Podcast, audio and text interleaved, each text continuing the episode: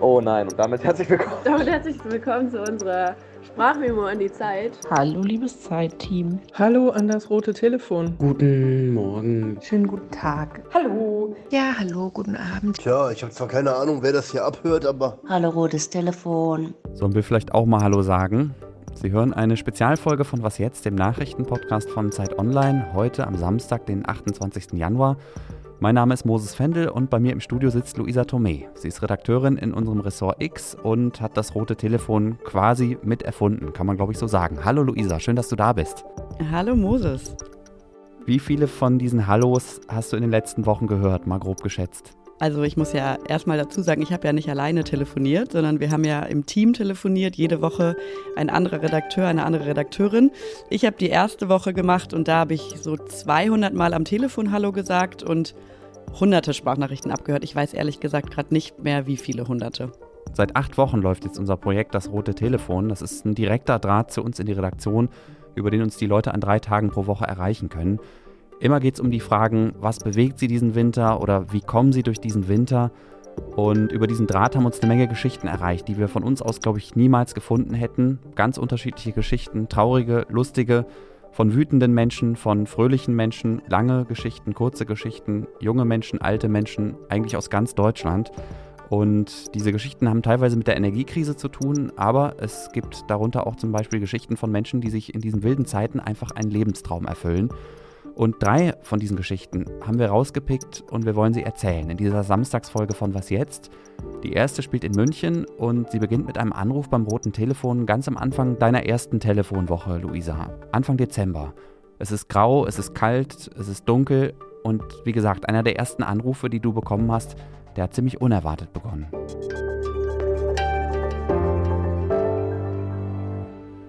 Ja, das war tatsächlich einer der schönsten Anrufe aus meiner ersten Woche. Ich hatte vorher einige Gespräche geführt, die natürlich sich auch viel um Sorgen, um ganz persönliche Geschichten gedreht haben, wie es den Menschen geht. Und den Menschen ging es nicht besonders gut. Und ich habe lange Gespräche geführt und dann kam der Anruf von Sabine Heißner und sie rief an.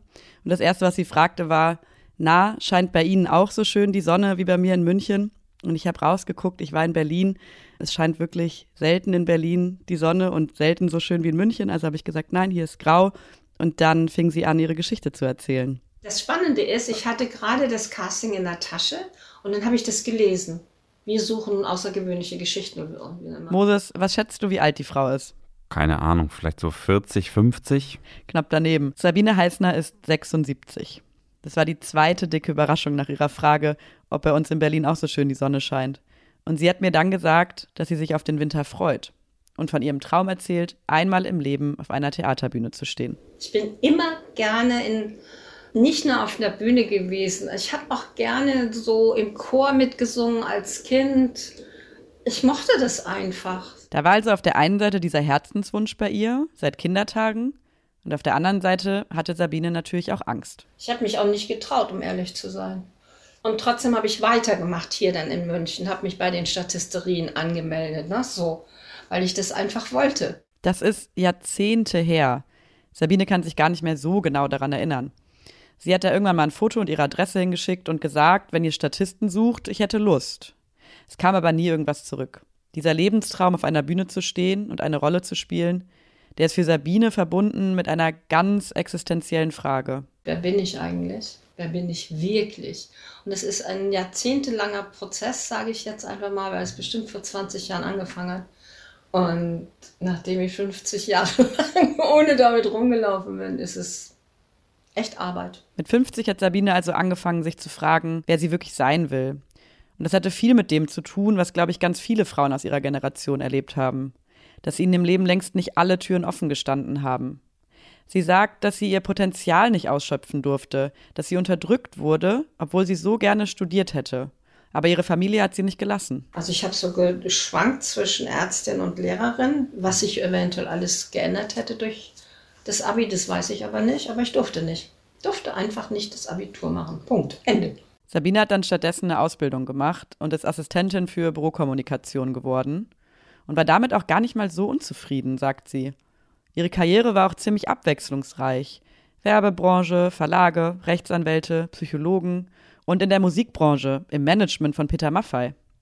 Dann war erstmal Schluss mit ihrer Karriere. Und ich bin dann schwanger geworden und war dann auch alleinerziehend. Und wenn du in Deutschland, das ist wahrscheinlich heute noch so, alleinerziehende Frau bist vor allen Dingen, dann kommt schon wieder dieses Nicht-Anerkennungsding. Ne? Bist einfach nichts wert. Ob du willst oder nicht. Es ist einfach so, ganz speziell durch die Behörden. Es gab aber auch Momente in ihrem Leben, wo sie einfach richtig Glück gehabt hat. Ein paar Jahre nach ihrer Rente hat sie bedingungsloses Grundeinkommen gewonnen. Das war 2019. Das heißt, ein Jahr lang hat ihr ein Verein jeden Monat einen Tausender überwiesen, ohne dass sie irgendwas dafür tun musste. Ja, das kenne ich, das wird ja auch viel diskutiert. Das ist so ein Sozialexperiment. Ne? Der Verein will rausfinden, wie sich Menschen entfalten, wenn sie sich einfach mal eine Zeit lang überhaupt keine Sorgen um ihre finanzielle Situation machen müssen. Genau.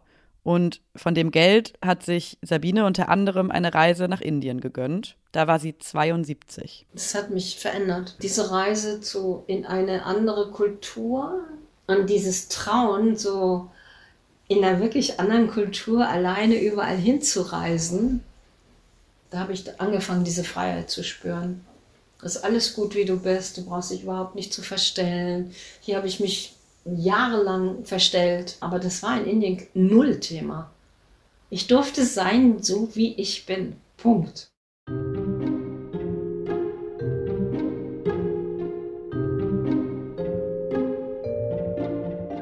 Diese reale Reise hat Sabine also geholfen bei ihrer anderen Reise, also der sprichwörtlichen Reise zu sich selbst, von der sie ja auch schon erzählt hat. Sie meinte ja, das hat ihr geholfen, ihre Angst abzulegen. Irgendwann letzten Herbst hat Sabine Heißner eine Mail vom Volkstheater bekommen. Ganz genau weiß sie das nicht mehr. Sie weiß auch nicht mehr genau, ob es ein Newsletter war oder eine direkte Mail. Sie hatte sich ja in den 80ern mal als Statistin gemeldet. Wir wollen Statisten haben über 70. Oh, habe ich gedacht. Da schreibst du es einfach mal hin. Und das Stück sollte 8,5 Millionen heißen. Und ich war ganz frech. Ich habe dann in die E-Mail geschrieben, sie kriegen jetzt 8,5 Millionen Mails und dann wird es schwierig, jemanden auszusuchen. Ne? Dann ging es auf einmal schnell. Sabine sollte Mitte November zum Casting vorbeikommen und sie sollte bis dahin auch schon mal die Rolle auswendig lernen. Eine kleine Rolle, wie gesagt, als Statistin. Im Grunde genommen ist es nur ein Satz.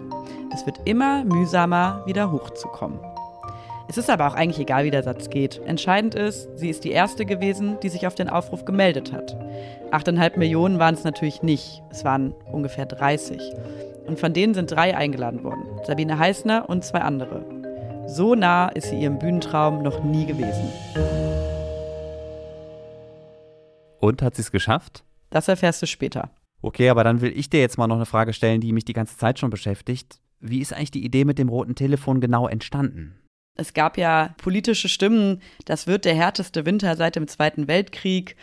Wir haben sehr viel darüber geredet, Gas wird immer teurer, es wird ein sehr kalter Winter, Inflation, alles wird teurer. Wir hatten so viele Probleme, die irgendwie auch alle zusammenhingen und niemand wusste so richtig mehr, wie soll alles eigentlich werden. Und wir haben uns dann in der Redaktionskonferenz bei Zeit Online ganz viel Gedanken darüber gemacht, wie können wir möglichst nah an den Menschen sein, die durch diesen Winter gehen müssen. Und wie können wir möglichst nah erfahren, was ihre Probleme sind, was ihre Sorgen sind, was aber vielleicht auch ihre Ideen sind? Ähm, was lassen sie sich einfallen? Wie stehen sie vielleicht zusammen? Was gibt es für Streitereien in kleinen Dörfern, in großen Städten? Und darüber haben wir halt sehr lange nachgedacht. Und dann kam ein bisschen die verrückte Idee, hey, damals gab es doch in so Lokalredaktionen ein Redaktionstelefon, wo Leserinnen und Leser einfach anrufen konnten. Naja, und dann war irgendwer wahnsinnig genug, um zu sagen, das können wir doch bei Zeit Online auch machen. Und so ist ein bisschen die Idee entstanden, dass wir einfach wieder eine direkte Leitung in die Redaktion einrichten, um zu erfahren, wie geht es unseren Leserinnen und Lesern in diesem Winter. Hm, ja, und die Zahlen, die zeigen ja bisher auch ziemlich eindrucksvoll, dass das von den Leuten auch sehr gerne genutzt wird, dieses Angebot. Ne? Ich kann jetzt auf jeden Fall besser verstehen, warum dieser erste Anruf von Frau Heißner dich so überrascht hat, weil ihr habt natürlich relativ viel erstmal mit so Problemen und Sorgen gerechnet eine Geschichte, die vielleicht eher diesen Erwartungen entspricht, ist die zweite. Und wir reisen dafür in ein Villenviertel im Nordosten von Hamburg. Da lebt Anne Rahn. Sie ist Mitte 50. Ich hatte gehofft, dass es nur eine Übergangsweise hier ist. Tja, aber es ist ja oft so mit Übergangslösungen. Daraus können schnell mal 16 Jahre werden, wie bei Anne Rahn. Eigentlich heißt sie mit Nachnamen anders, aber sie hat uns gebeten, für die Geschichte hier ihren Geburtsnamen zu benutzen. Seit 16 Jahren wohnt sie also in Rahlstedt. Das ist ein Stadtteil von Hamburg am nordöstlichen Stadtrand, direkt an der Grenze zu Schleswig-Holstein. Bisschen mehr ältere Leute, etwas mehr Familien mit Kindern und etwas weniger Arbeitslose als im Hamburger Durchschnitt. Es ist ziemlich ruhig, an manchen Stellen fast schon dörflich. Auch keine super schicke Nobelgegend wie jetzt zum Beispiel Blankenese oder so, aber Rahlstedt ist bekannt für seine Villen aus der Gründerzeit und dem Jugendstil. Und mitten in so einem Villenviertel lebt Anne Rahn. Wie landet man denn, ohne es zu wollen, in einem Villenviertel? Anne wohnt zwar in dieser schicken Gegend, ihr Haus ist aber ein ganz normales Mehrfamilienhaus aus Klinkerstein. Aber das Haus selber ist auch gar nicht so das Problem, sondern das, was sie sieht, wenn sie aus dem Fenster schaut. Anne sagt, es ist einfach nicht ihre Welt. Berlin-Kreuzberg, das ist ihre Welt. Da hat sie als junge Frau auch mal eine Zeit lang gewohnt.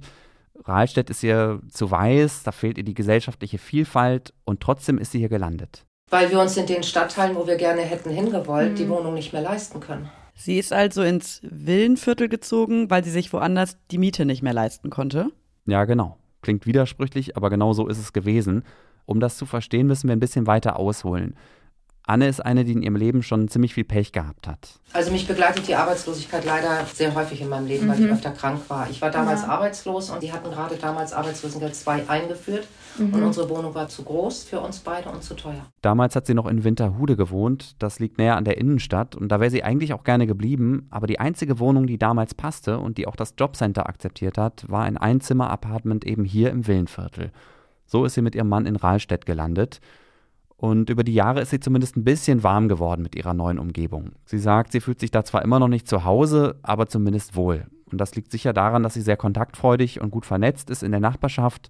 Weil sie einen Hund hat, ist sie jeden Tag im Viertel unterwegs und kennt deshalb, glaube ich, auch so ziemlich jeden da und kriegt dadurch natürlich auch mit, wie die Leute da so leben. Nach ihrer Arbeitslosigkeit und dem nicht ganz freiwilligen Umzug sah es so aus, als ging es mal wieder bergauf in ihrem Leben Zwischendurch hat sie auch immer wieder gearbeitet, aber seit Corona ist sie wieder arbeitslos. Als die Pandemie anfing, hatte sie gerade einen Bürojob bei einem Rechtsanwalt angefangen. Ja, da habe ich nicht ganz vier Wochen gearbeitet, bumm, und dann kam der Lockdown. Zack, mhm. und draußen war ich und ein Anwalt. Ich habe die freundlichste und höflichste Kündigung meines Lebens bekommen. Mhm. Wirklich, so eine tolle Kündigung. Sätze, die man ja echt selten hört. Ja, und als sie mir davon erzählt hat, dachte ich auch, das ist eine ziemlich überraschende Einschätzung. Denn diese Kündigung, von der Anne immer noch schwärmt, die kam tatsächlich einfach nur per Mail. Kein persönliches Gespräch oder so, nix. Ich musste irgendwie an Leute denken, die per SMS Schluss machen und das ist ja bei den allermeisten Menschen eher verpönt. Jedenfalls hat sich diese Geschichte dann während der Pandemie noch zweimal fast genauso wiederholt. Anne hatte jeweils einen Bürojob, erst bei einem Textilhändler und dann bei einer Spedition. Und als der jeweils nächste Lockdown kam, war wieder Schluss. Ihren bisher letzten Job hatte sie im vergangenen Frühjahr.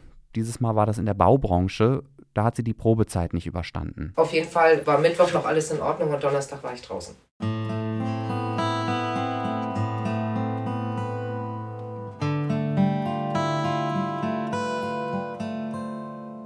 Das war zu viel für Anne. Anne ist zum Arzt gegangen und der hat sie erstmal krank geschrieben. Diagnose Depression. Es war eine leichte, aber mir fehlte wirklich der Antrieb. Arbeitslos, depressiv um die 180 Bewerbungen hatte sie zu dem Zeitpunkt schon geschrieben und bei den meisten sagt sie, kam noch nicht mal eine Antwort zurück. Ich kann irgendwie verstehen, dass die Frau keine Kraft mehr hatte für Bewerbung Nummer 181. Und in der Zwischenzeit hatte Russland die Ukraine überfallen. Die wirtschaftlichen Folgen dieses Angriffskriegs haben wir auch hier in Deutschland zu spüren bekommen. Ja, und spüren sie ja auch immer noch. Ne? Rekordinflation, alles ist teurer geworden, vor allem Gas, Öl und Strom und niemand wusste, was da für ein Winter auf uns zukommt. Genau, das war ja der Grund, warum wir das rote Telefon gestartet haben. Wie haben sich denn Anne und ihr Mann jetzt auf den Winter vorbereitet? Na, die haben wie so viele Menschen erstmal geguckt, wo sie sparen können. Sie haben sich zum Beispiel eine Induktionsplatte gekauft, sie haben einen schwarzen Stoff zurechtgeschnitten, so Molton, und vor die Fenster gehängt. Die Heizung bleibt bei Anne nämlich die meiste Zeit über aus. Nur am Abend dreht sie sie mal für eine Stunde auf. Sie trägt zwei Pullis übereinander um Strom zu sparen, schaltet sie auch nur selten das Licht an, sondern zündet sich stattdessen lieber mal eine Kerze an. Mehr geht nicht, sagt Anne. Jedenfalls nicht bei ihr. Und genau das hat sie dazu gebracht, sich beim roten Telefon zu melden. Weil sie wütend ist und es als ungerecht empfindet, dass zwar alle immerzu zum Sparen aufgefordert werden, sie sagt aber, in den Villen in ihrer Nachbarschaft spart niemand. Ich bin nicht neidisch, dass die ja. Menschen hier wirklich Geld haben und wohnen, wie sie wohnen. Ich sehe nur, dass sie nicht sparen. Sie sagt, im Winter leuchtet in fast jedem Fenster irgendeine Weihnachtsbeleuchtung. Im Sommer sind es die Pools in den Gärten oder die Rasensprenger, die auch in der heißen Mittagssonne vor sich hinsprühen. Unabhängig von der Jahreszeit trägt sich Anne über die vielen Geländewagen auf. Erstens sieht sie es nicht ein, wofür man im Flachland ein SUV braucht. Und zweitens ärgert es sie, wenn die Leute damit zum Einkaufen fahren, obwohl der nächste Supermarkt nur ein paar hundert Meter weit weg ist. Und natürlich ist es so, wenn du in einer Gegend wohnst, wo viele sich das alles leisten können und darüber nicht nachdenken müssen. Ähm, ich werde nicht neidisch, aber ich sehe, ähm, das hat mit Zusammenhalt nichts zu tun. Da im Hintergrund hast du jetzt gerade übrigens die Streichholzschachtel rascheln gehört, wo sie sich gerade dabei war, eine Kerze anzuzünden. Was Anne sich wünscht, ist mehr soziale Gerechtigkeit, weil sie sieht, dass der Zusammenhalt in unserer Gesellschaft an allen Ecken und Enden bröckelt. Sie hat ja durch ihre eigene Lebensgeschichte auch ein feines Gespür dafür, was in einem Leben auch mal schief laufen kann. Und sie liest und hört und sieht täglich in den Nachrichten die Geschichten von Armut. Und gleichzeitig sieht sie jeden Tag den Reichtum der Menschen um sie herum. Und da clasht es dann halt immer wieder. Als es darum ging, spart, ihr müsst sparen, kam ja das auch mit den Pools, dass ich quasi und du ja für die Poolheizung bezahlen sollen. So, da ist mir das das erste Mal aufgefallen, dass ich gedacht habe, ja, natürlich gibt es da einen massiven Unterschied. Wie willst du denn das regeln, dass eben jemand, der mit zwei Erwachsenen und einem kleinen Kind, in, ich weiß nicht, ich glaube, die Wohnfläche ist 250 Quadratmeter da in dem einen Haus, wie willst du denn das regeln, dass die wirklich sparen? Dabei ist ja inzwischen recht gut belegt, dass die Energiekrise arme Menschen viel härter trifft als reiche, weil die Armen oft gar keinen Spielraum haben, wo sie was einsparen können, weil sie zum Beispiel kein Haus haben, sondern in einer kleinen Mietwohnung leben, von einem Pool mal ganz zu schweigen oder weil reiche Menschen statistisch gesehen viel häufiger fliegen als arme und da liegt natürlich auch großes Potenzial, um Energie zu sparen. Ein Wirtschaftswissenschaftler hat neulich für die Süddeutsche Zeitung berechnet, dass das reichste Prozent der deutschen Bevölkerung so viel Energie verbraucht wie die ärmsten 16 Prozent zusammen. Oder anders gesagt, dann wird es vielleicht noch ein bisschen anschaulicher, die oberen 400.000 Haushalte in Deutschland verbrauchen zusammen so viel Energie wie knapp 6,5 Millionen Haushalte ganz unten. Ja, und diesen Kontrast, den sieht Anne im Kleinen Tag für Tag vor der eigenen Haustür. Hat Anne denn gesagt, was sie sich konkret von der Gesellschaft oder von der Regierung wünscht? Also sie wünscht sich einmal, dass der Staat reiche Menschen stärker zur Kasse bittet durch höhere Steuern. Sie hat dann auch auf Initiativen verwiesen, wo sich Millionäre das auch selber gewünscht haben, zum Beispiel in Österreich. Und neben diesem handfesten fiskalpolitischen Wunsch hat Anne auch noch einen anderen, den ich eher auf der symbolischen Ebene ansiedeln würde. Ich habe nicht explizit gehört, Leute, ähm, ihr mit euren großen Wohnungen dreht bitte die Thermostate runter. Ja. So, ich hätte diese Worte gerne gehört. Ich hätte gerne gehört, wirklich, dass ein Herr Habeck oder auch ein Herr Scholz sich wirklich ganz explizit hinstellt und wirklich sagt, so Leute, auch wenn ihr euch das leisten könnt, ihr müsst sparen. Was mir bei Anne total auffällt, ist, dass sie so zwei ganz unterschiedliche Gesichter hat.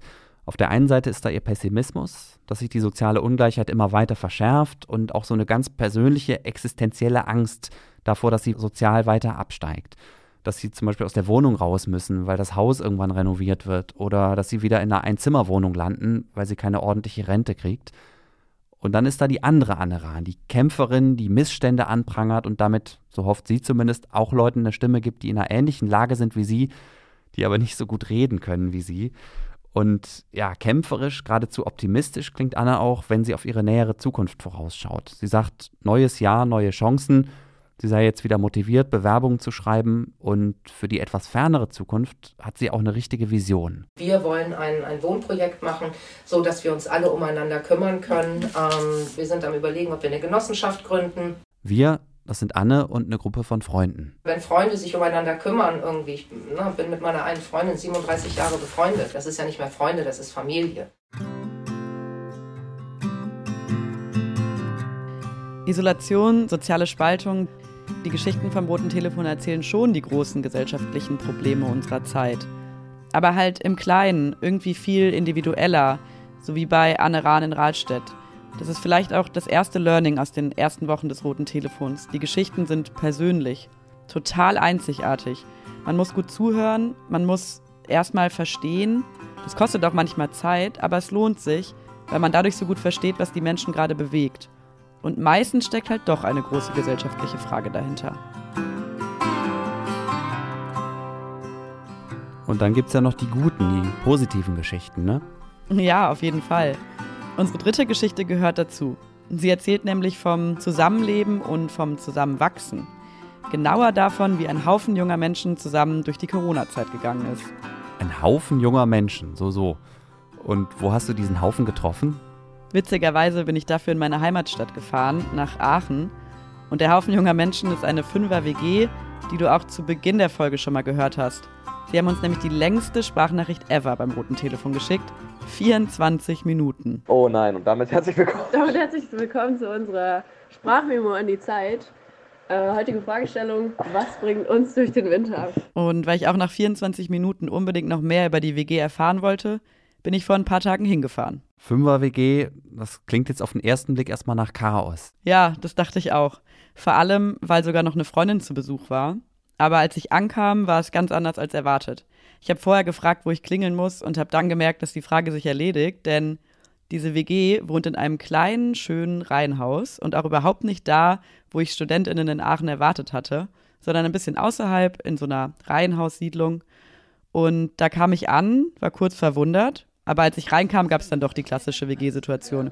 Sechs Leute um einen großen Holztisch, an den Wänden viele Fotos und dieser Standard-WG-Kalender mit Putzplan und Aufteilung, zig Schuhe im Eingang und es wurde Flammkuchen selbst gebacken und wild durcheinander gequatscht.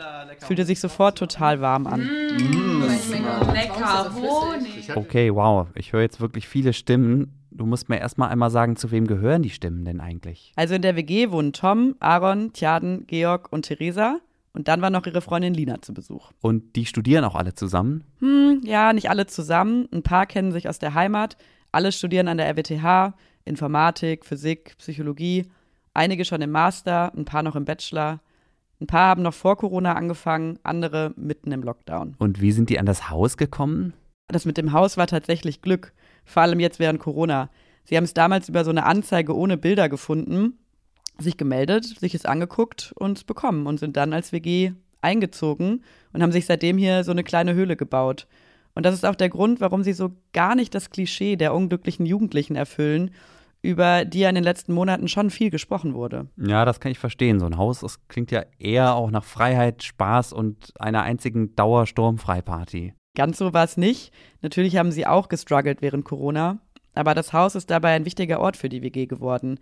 Georg erinnert sich noch gut, wie es war, bevor er eingezogen ist. Also im Winter, wo ich noch nicht hier gewohnt habe, da hab ich, war ich schon ziemlich alleine. Also ich habe ich hab auch niemanden getroffen. So. Und das war dann schon, schon schwierig. Also ich hatte einen Mitbewohner, aber der hat den ganzen Tag immer gearbeitet. Und, also wir haben nicht zusammen gegessen oder sowas. Und dann war mein Kontakt irgendwie alle drei Tage mal Supermarktkassierer. So, also. Und so saßen sie eben drei Semester zusammen im Homeoffice, haben jeder in seinem Zimmer vor Online-Vorlesungen gesessen, haben Filme zusammengeschaut, gekocht, gespielt, mal ein paar Freunde eingeladen – wenn sie über diese Zeit reden, sagen sie selten etwas Schlechtes. Manchmal habe ich das Gefühl, sie trauen sich nicht, weil sie wissen, in was für einer privilegierten Situation sie sind. Nur manchmal kommt es durch. Lina zum Beispiel fand es schwierig, neue Leute kennenzulernen. Mega schwer. Und das ist halt auch super energieziehend. Und irgendwann ist man halt so, okay, ja, kein Bock, jetzt einfach irgendeinen random mhm. anzuschreiben. So und sich da mit jemandem zu treffen und dann so unangenehm Smalltalk führen zu müssen. Und klar hat die Uni sich irgendwie bemüht. Erst die Partys per Zoom, aber kennenlernen auf dem Bildschirm, da hatten sie schon eine klare Meinung. Das funktioniert einfach so nicht. Breakout Session auch sehr unangenehm. Sehr unangenehm. Sehr unangenehm. Sehr unorganisch. Furchtbar. Irgendwann waren die ersten Flammkuchen fertig, aber bevor gegessen wurde, musste erstmal die Musik ausgesucht werden.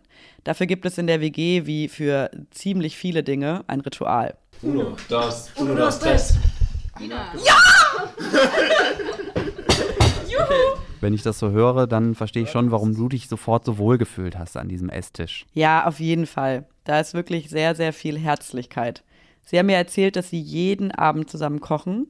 Nach diesem Gespräch habe ich mich sofort gefragt, macht es sie nicht manchmal wütend, dass sie in dieser Corona-Zeit so viel verpasst haben und so eingeschränkt waren? Ich könnte es so verstehen, wenn sie frustriert wären. Aber dann haben sie mich wieder überrascht. Georg sagt nämlich, ich weiß nicht, ob wütend sein einem da irgendwo weitergeholfen hatte. Also ich bin auch eigentlich ganz froh, dass ich nicht ich irgendeine, irgendeine Wut aufhänge. Ja, das hätte, hätte mir gar nichts gebracht. Mhm. Also selbst wenn es berechtigt gewesen wäre. Irgendwie krass, wie reflektiert die sind, obwohl sie doch eigentlich auch noch mittendrin stecken im Krisenmodus, oder? Ja, auf jeden Fall. Und Georg geht sogar noch weiter. Nicht nur, dass er nicht wütend ist. Man muss auch an Corona so ein bisschen die Vorteile sehen. Also ich hatte damals noch eine Freundin in Hamburg, so die konnte ich dann ja deutlich häufiger besuchen.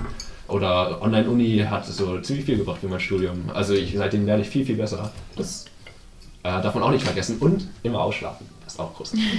Man kann es sich natürlich auch schön reden, so eine Pandemie, ne? Aber gibt es denn wirklich gar nichts, was sie jetzt endlich wieder machen können? Irgendwann fällt einem doch auch in der schönsten WG mal die Decke auf den Kopf, oder? Ja, auf jeden Fall. Theresa zum Beispiel ist schon froh, dass jetzt endlich wieder mehr geht. Und ich finde es auch nett, einfach rauszukommen und nicht den ganzen Tag halt. Ist ja dann jeden Tag das Gleiche. Ja. Man sieht andere Menschen, geht man in die Mensa und so. Das hat man ja sonst nicht. Und am Ende habe ich sogar mal eine Antwort bekommen, mit der ich eigentlich sofort gerechnet hatte. Denn auf die Frage, worauf sie sich nach Corona am meisten freuen, waren sie sich dann doch ziemlich einig. Also. Party ist ganz klar, oder? ja, ja. Ja. Das wäre jetzt auch das gewesen, was, was ich als erstes erwartet hätte, als Antwort von so einer Studi-WG. Und ich gönn's ihnen natürlich von Herzen. Aber dann denke ich mir auch sofort wieder, eine Krise vorbei und wir sind eigentlich schon mittendrin in der nächsten. Das finde ich auch so krass. Diese Generation stürzt einfach von einer Krise in die nächste. Und das in so einer Zeit im Leben, in der man ja eigentlich viel erleben, sorglos und frei sein will. Ja, total. Und es hat mich überrascht, dass sie erstmal eine ganze Zeit gesagt haben, alles sei doch okay und viele über ihre Privilegien gesprochen haben, aber dann sind wir doch ein bisschen ins Reden gekommen und ich habe gemerkt, womit sie hier auch ziemlich gerne ihre Zeit verbringen, nämlich mit Diskutieren. Die Welt fühlt sich halt so ein bisschen unoptimistischer an, als es vorher war. Also ich denke mir, das geht alles den Bach runter. Ja, ja das denke ich mir auch, auch stärker als vor Corona. Aber also- ich glaube, während Corona dachte ich es noch stärker. Ah, ich glaube, bei mir ist es so, ich denke auch immer, es geht immer mit den Bach runter, aber ich konsumiere auch deutlich mehr so Tagesschau und sowas. Ich weiß, viele sagen, da- dass sie das so sehr persönlich mitnimmt. Ähm, und ich habe, also ich habe nicht das, also wenn ich mir Gedanken über äh, den Krieg in der Ukraine und den Klimawandel mache, so dann ist das vielmehr, dass ich mir denken muss, okay, rational ist das was, wo man sehr aufpassen muss und nicht, dass ich persönlich irgendwie Angst oder so davor habe. Ja, genauso geht es mir auch. Aber da bin ich ganz anders. Also Klimawandel macht mir nicht Angst. Und ich finde am schönsten daran, dass sie offensichtlich sich in diesem Haus so ein Safe Space geschaffen haben, wo sie so ehrlich diskutieren können, auch wenn sie unterschiedlicher Meinung sind. Ja, das ist schon was Besonderes. Und das wissen sie halt auch selbst. Wenn man jetzt in einer WG wohnt, ich glaube, dann haben wir es eigentlich schon ganz gut. Ja, vor allem in dieser WG. So, in dieser WG ist halt wirklich krank, weil hier jetzt so viel zusammen gemacht wird und immer ist jemand da, so. Und deswegen ist halt schon anders, als finde ich in anderen WGs. Ihr seid so toll, Leute.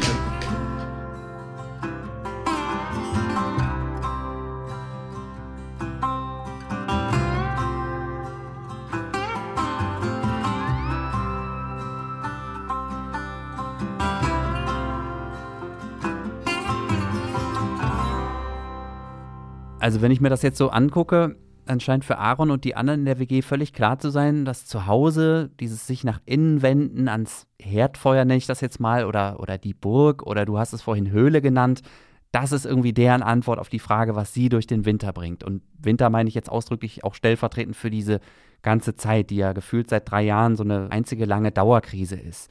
Bei Anne in Hamburg ist genau das Gegenteil der Fall. Sie geht nach außen, sie will die Ungerechtigkeiten anprangern, will vielleicht auch jemanden wachrütteln mit ihren Schilderungen. Vielleicht passt ja hier das alte Sprichwort von dem Leid, das sich halbiert, wenn man es teilt. Ja, das Gegenstück dazu ist ja, geteilte Freude ist doppelte Freude.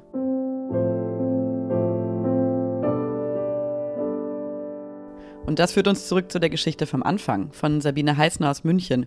Die hat ja beim roten Telefon angerufen, weil sie ihre Freude mit uns teilen wollte. Genau, und ihr großer Traum seit Kindertagen war es ja mal auf einer Theaterbühne zu stehen. Und mit ihren 76 Jahren ist sie dann tatsächlich als eine von drei Leuten zum Casting eingeladen worden, am Volkstheater. Das ist ein städtisches Theater in München. Und ich bin da so mit dem Gefühl reingegangen, den erzählst du dir jetzt einfach, wie du dich fühlst. Das habe ich denen alles von vornherein erzählt. Sabine war total aufgeregt, sagt sie. Aber sie hat ihre Nervosität nicht unterdrückt, sondern komplett mit offenen Karten gespielt. Und dann haben die so lachen müssen. Toll, das ist genau das, was ich in dem Moment gebraucht hätte.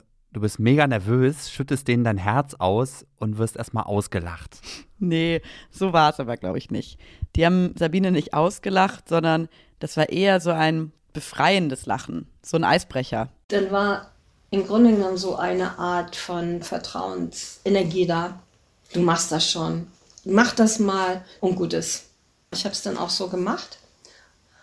Und Das war effektiv gespielt, die allererste Szene, die im Stück dann auch sein wird. Vertrauensenergie könnte auch ein Wort von Christian Lindner sein, so eine Wortschöpfung, oder? Achteinhalb Millionen heißt das Stück. Das ist die Bühnenfassung eines Romans von Tom McCarthy. Und die Handlung passt, finde ich, ziemlich gut zu Sabine und ihrem Traum von der Bühne. Es geht nämlich um einen Mann, der einen schweren Unfall gehabt hat. Das passt zum Glück nicht zu Sabine, aber sein Leben fühlt sich danach nicht mehr echt an. Und deswegen heuert er Statisten an, um eine Erinnerung aus seinem Leben nachzustellen. Vier Tage später hat bei Sabine das Telefon geklingelt. Am Apparat war der Dramaturg. Wir würden dich gerne nehmen. Und dann sagt er so ganz zum Schluss, weißt du, wir haben dich auch genommen, weil du so überhaupt keine Bühnenerfahrung hast.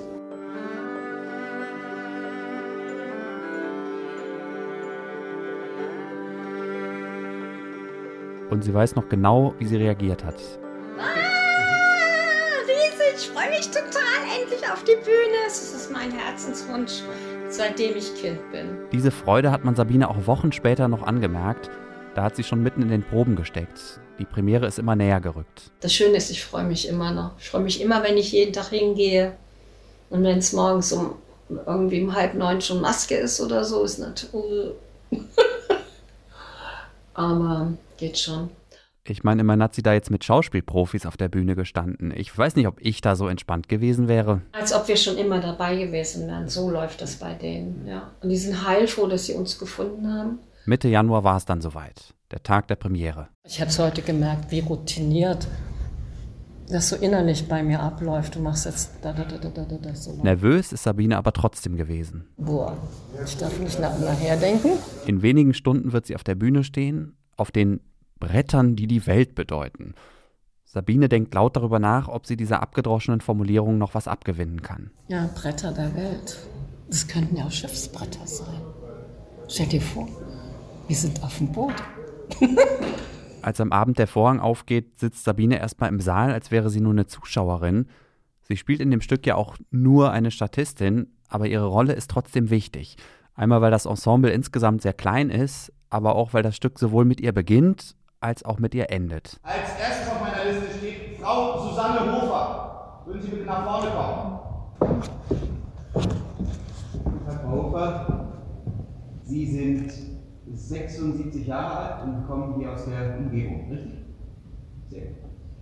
Frau Hofer, nehmen Sie bitte mal den äh, Müllsack in die rechte Hand.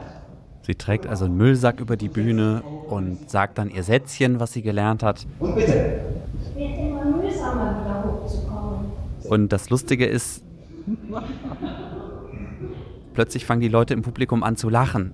Und Sabine hat auch erzählt, dass sie echt hart mit sich kämpfen musste, um nicht selber total loszulachen. Hat sie dann aber irgendwie auch geschafft. Wunderbar. Danke, Frau Hofer, das war's auch schon. Wir melden uns. Danke, das war's auch schon. Vielleicht der Beginn einer wundersamen späten Theaterkarriere? Und wenn das gelaufen ist, dann können alle runterfahren. Das Stück läuft und Ende ist übrigens ausverkauft. Ne? Alle, Spiel, alle Spieltage. Nichts mehr zu kriegen an Karten. Ich wollte heute noch welche haben. Nö. Oh, oh. Ups. Tja, Luisa, so kann's auch laufen im Leben. Traum erfüllt.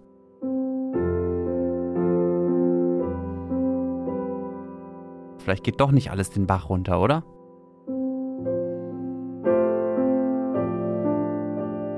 Ja, ich glaube, das haben auch die drei Geschichten so ein bisschen gezeigt, wie unterschiedlich die Menschen durch diesen Winter gehen und wie unterschiedlich die Geschichten sind, die uns am roten Telefon erreicht haben. Ich finde es schön, dass immer wieder auch so hoffnungsvolle Geschichten dabei sind oder von Mut und Stärke und Aufbruch und Leben in die eigenen Hände nehmen. Das finde ich eigentlich sehr, sehr, sehr schön. Äh, Gibt es irgendwas, was du jetzt mitnimmst in deinen journalistischen Alltag? Vor allem erstmal sehr viel zuhören zu lernen. Die Geschichten sind nicht immer die, die großen, die wir uns manchmal an Redaktionskonferenztischen irgendwie zurechtlegen. Es sind ganz kleine Geschichten und es sind ganz individuelle Schicksale und trotzdem sind es super wichtige Geschichten, die wir alle erzählen sollten. Es ist total die Bereicherung, die Geschichten einfach von den Leserinnen und Lesern zu bekommen und nicht umgekehrt nach den Geschichten zu suchen. Es ist eine Herausforderung zuzuhören. Es ist auch eine Herausforderung, wenn es jemandem sehr, sehr schlecht geht. Wie geht man damit um? Wir haben ja auch in der Vorbereitung viel mit der Telefonseelsorge gesprochen. Wir haben uns beraten lassen. Wir haben solche Dinge gemacht. Wir haben uns versucht vorzubereiten und doch kommt dann jeder Tag anders und wir sprechen immer am Ende jeder Telefonwoche mit dem Team und dem Redakteur oder der Redakteurin, die telefoniert hat und es ist jede Woche anders. Es ist jede Woche ein anderes Thema und es sind jede Woche andere Geschichten. Und äh, ich freue mich auch total, dass das Projekt noch ein bisschen weiter läuft. Erstmal danke an die vielen Menschen, die ihre Geschichten mit uns geteilt haben, aber vor allem diejenigen, die wir für diese Spezialfolge von Was jetzt besuchen durften. Namentlich will ich sie nochmal erwähnen. Sabine Heißner in München, Anne Rahn in Hamburg und die nette Aachener WG. Das sind Tom, Aaron, Tjaden, Georg und Theresa und ihre Freundin Lina. Ein ganz besonderes Dankeschön geht raus an Anais Kaluza und Dominik Kalus, die an dieser Folge ganz entscheidend mitgearbeitet haben. Und mir fällt jetzt gerade erst auf, dass die beide einen total ähnlichen Nachnamen haben. Das ist mir vorher, habe ich das gar nicht gemerkt. Danke dir, Luisa, dass du hier warst und erzählt hast und mitgemacht hast. Danke dir, Moses, dass du mich eingeladen hast. Bitte, immer wieder gerne. Und danke an Sie alle da draußen, die Sie was jetzt hören. Wenn Sie weitere Geschichten vom roten Telefon hören wollen oder lesen wollen, finden Sie die schon jetzt auf Zeit Online und in den kommenden Tagen und Wochen sollen auch immer noch weitere dazukommen. Wenn Sie selber noch eine Geschichte teilen wollen, laden wir Sie nochmal herzlich dazu ein, rufen Sie uns an. Und zwar montags, mittwochs oder donnerstags von 12 bis 17 Uhr. Sie können uns natürlich auch jederzeit eine Sprachnachricht schicken. Das geht rund um die Uhr unter der Nummer 040 743 05513. 040 743 05513. Schauen Sie in die Shownotes dieser Folge, da verlinken wir die Nummer nämlich auf jeden Fall auch nochmal. Und wenn Sie speziell zu dieser Folge noch was loswerden wollen, zum Beispiel Fragen, Lob oder gerne auch Kritik, dann schicken Sie uns doch einfach eine Mail an wasjetzt.zeit.de. Ich bin Moses Fendel, nochmal vielen Dank und bis zum nächsten Mal. Das letzte Wort hat aber die WG aus Aachen. Okay, tschüss.